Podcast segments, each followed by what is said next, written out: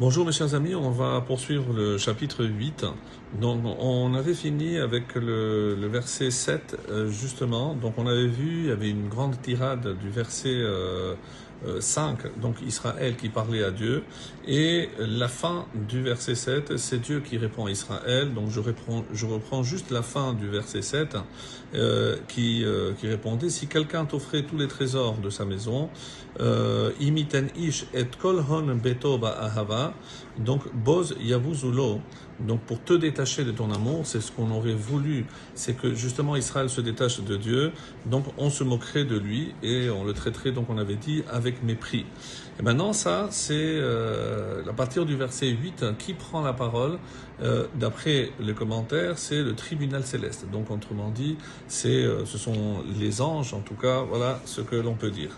Et donc on reprend à partir du verset 8. Achot lanu ketana veshadaim enla. Nous avons une petite sœur, veshadaim enla, qui n'a pas encore de poitrine, de sein. Mana asela nous que ferons-nous pour notre sœur Bayom sheyedu barba, le jour où on parlera d'elle? Bien entendu, comme tout le reste, on ne peut pas prendre au sens premier. Donc, euh, comment euh, Rashi va nous aider à comprendre euh, le, le, véritable sens de ce verset?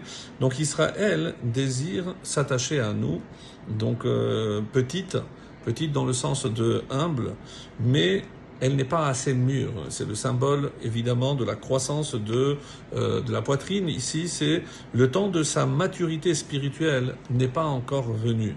Alors que ferons-nous pour celle qui s'est attachée le jour où les nations vont comploter contre elle?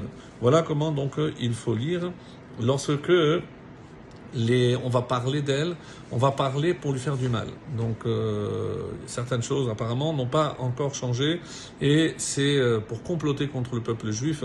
Et on sait que le tribunal céleste est là pour nous défendre. Mais pour ce faire, il faut qu'on soit mûr, mûr dans le sens de adulte, adulte responsable de ses actes et évidemment euh, soumis, euh, fidèle à la volonté divine. Le verset 9. Im chomahi nivne aleha tirat kasef. Si elle est une muraille, nous construirons sur elle tirat kasef des créneaux d'argent. Veim deletehi et si elle est une porte, Natsur aleha luach arez. Nous appliquerons sur elle une tablette luach, tablette arez de cèdre. Alors, qu'est-ce que ce texte veut nous faire comprendre? Alors, si elle est, de qui on parle? Rachi, encore une fois, va nous aider. On parle de la Emouna, c'est-à-dire la foi du peuple juif envers son Créateur. Si sa foi et sa croyance sont fortes comme un mur, et alors quelle est la, la particularité de ce mur? C'est qu'il résiste à toutes les, euh, tous les envahisseurs, toutes les incursions de, de l'extérieur. Hein. Alors nous deviendrons nous, le peuple juif, sa forteresse, mais aussi sa beauté, parce que nous représentons le, nous représentons le, le, le créateur du monde, le roi du monde ici-bas sur terre. Nous construirons donc sa ville et son temple. Et c'est la raison pour laquelle le jour où ce ne sera pas le cas, eh ben, on risque de le perdre. Mais si elle tourne comme une porte, c'est-à-dire sur ses gonds, ne sachant pas refuser l'accès aux étrangers. Pourquoi une porte? Parce que là, évidemment, la porte, elle peut s'ouvrir dans les deux sens d'ailleurs, et donc on peut laisser justement des étrangers rentrer.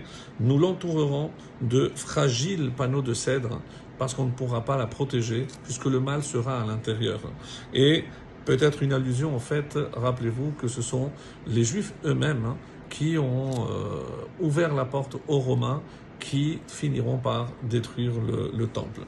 Alors, et là, on termine aujourd'hui avec la réponse d'Israël qui, d'une manière très fière, répond au verset 10, J'étais une muraille. Donc, euh, la réponse, Ani Choma, je suis une muraille. Donc, ne, ne, ne t'inquiète pas, Hachem, moi, je suis une muraille. Veshadai kamigdalot, et tu pensais que je n'étais peut-être pas euh, assez mûr. Et donc, qu'est-ce qu'elle répond? Mes seins étaient comme des tours. Kemotzet shalom, et ainsi je fus à ses yeux comme celle qui a trouvé la paix. Donc Rashi D'après Rachid, donc c'est la réponse d'Israël, Israël qui répond fièrement Je suis euh, ferme pardon, comme euh, un mur. Et les maisons d'études et les synagogues sont celles qui me nourrissent. L'allusion ici au sein, bien entendu, puisque que je me nourris justement de tout ce qui sort des maisons d'études, et c'est pour ça qu'on dit que c'est les deux Ohalim, les deux tentes, c'est les maisons d'études et les synagogues.